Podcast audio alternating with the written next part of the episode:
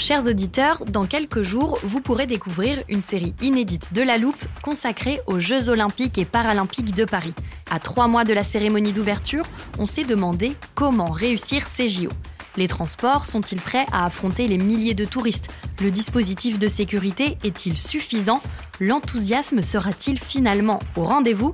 Pour répondre, on plonge durant cinq épisodes dans les archives des éditions précédentes, accompagnés des journalistes de l'Express. C'est à retrouver à partir du 13 mai sur toutes les plateformes d'écoute. Hiring for your small business? If you're not looking for professionals on LinkedIn, you're looking in the wrong place. That's like looking for your car keys in a fish tank.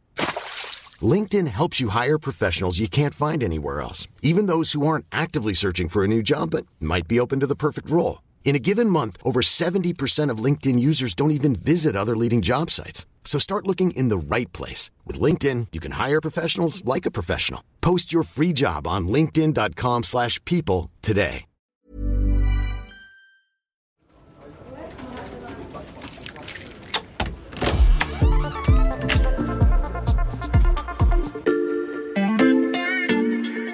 Salut, c'est Xavier Yvon. Bienvenue dans l'armoire de la loupe. Cette semaine, vous allez tout comprendre sur le soft power. C'est du soft power. Cette stratégie du soft power. Le soft power. Euh, de soft, power. le soft power. Vous vous souvenez peut-être avoir déjà entendu ce terme dans un épisode de La Loupe, et celle qui nous en parlait est avec nous aujourd'hui. C'est Charlotte Lalanne, journaliste au service Monde de l'Express. Salut Charlotte. Salut Xavier. Soft power, ça ne se traduit pas vraiment, on pourrait dire euh, puissance douce en français, mais c'est surtout une expression qui s'oppose au hard power. Oui, le hard power, donc littéralement euh, pouvoir dur, Mhm. euh, c'est-à-dire quand un pays euh, va exercer son pouvoir par la contrainte, essentiellement par son arsenal militaire. Mhm. En gros, on est dans une logique euh, de loi du plus fort, et évidemment l'exemple qui nous est le plus actuel, c'est ce qui se passe en, en Ukraine, où la Russie a voulu démontrer euh, sa puissance par la force en attaquant l'Ukraine le 24 février. Bon, alors tout s'est pas tout à fait passé euh, comme prévu, mais ça c'est un autre sujet. Quand on parle du soft power, il me semble important de revenir à l'origine de ce concept pour bien le comprendre.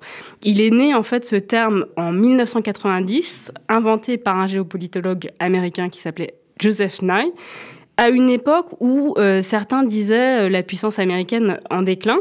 Et Joseph Nye, à ce moment-là, dit la force militaire ne suffit plus à un État euh, pour peser sur les décisions des autres. Et d'autres outils servent en fait à travailler son image de marque auprès des autres pour se rendre attractif à leurs yeux et, in fine, donc réussir à les influencer sans recourir à la force. Ça, c'est pour la définition. Tu peux nous donner des exemples, Charlotte? Alors oui, il y en a en fait euh, tout un tas. Et contrairement au hard power, euh, le soft power n'est pas seulement l'affaire de l'État. Mhm. Il y a d'autres acteurs euh, de la société civile qui participent, alors plus ou moins directement, à rendre un pays attractif de plein de manières différentes. Moi, je retiendrai euh, sept grands vecteurs de cette influence. Ok, je t'écoute. Il y a d'abord le volet gouvernance.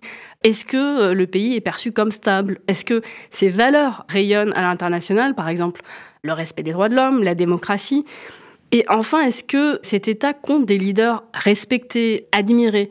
Alors sur ce dernier critère, il y a une figure euh, assez consensuelle qui faisait quasiment l'unanimité et participait au soft power britannique. Mhm. Je pense que La reine Elisabeth voilà, exactement. Dans le même ordre d'idée, on pourrait citer Mandela, Mhm. par exemple.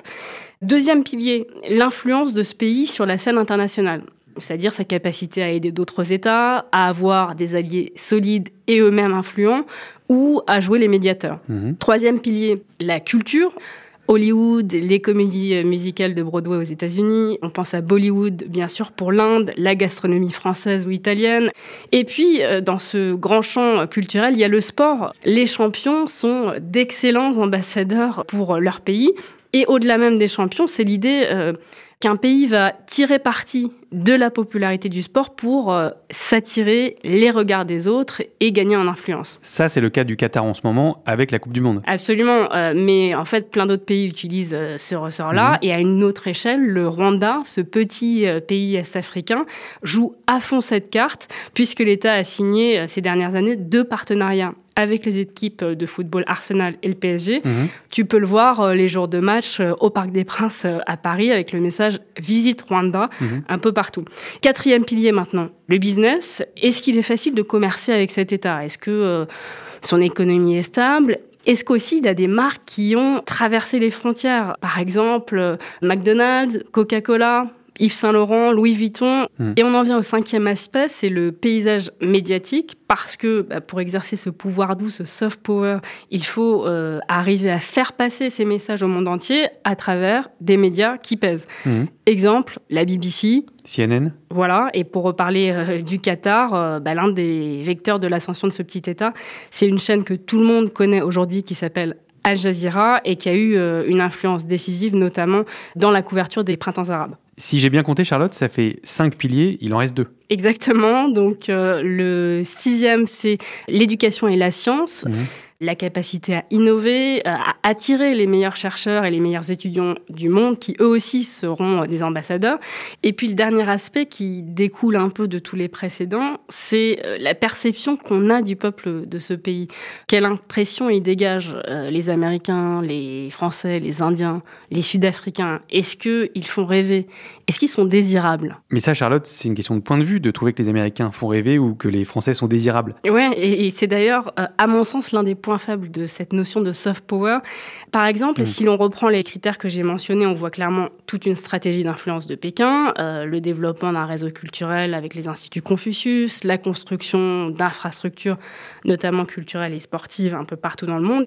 Alors bien sûr, cette influence, elle est perçue bah, mm. plus ou moins positivement selon que euh, tu te trouves à Washington, à Paris, à Dakar ou à Johannesburg. On voit pas effectivement les choses de la même manière.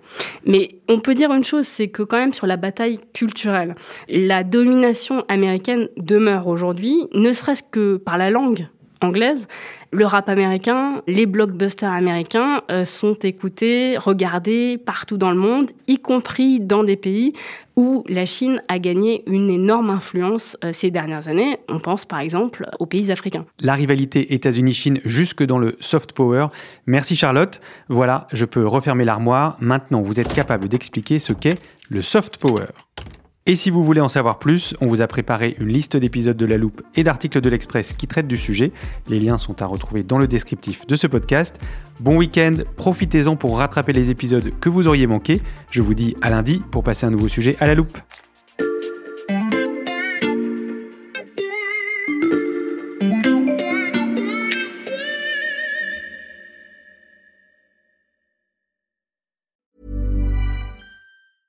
Hey, it's Danny Pellegrino from Everything Iconic. Ready to upgrade your style game without blowing your budget? Check out Quince. They've got all the good stuff shirts and polos, activewear, and fine leather goods, all at 50 to 80% less than other high end brands. And the best part? They're all about safe, ethical, and responsible manufacturing. Get that luxury vibe without the luxury price tag. Hit up quince.com slash upgrade for free shipping and 365 day returns on your next order. That's quince.com slash upgrade.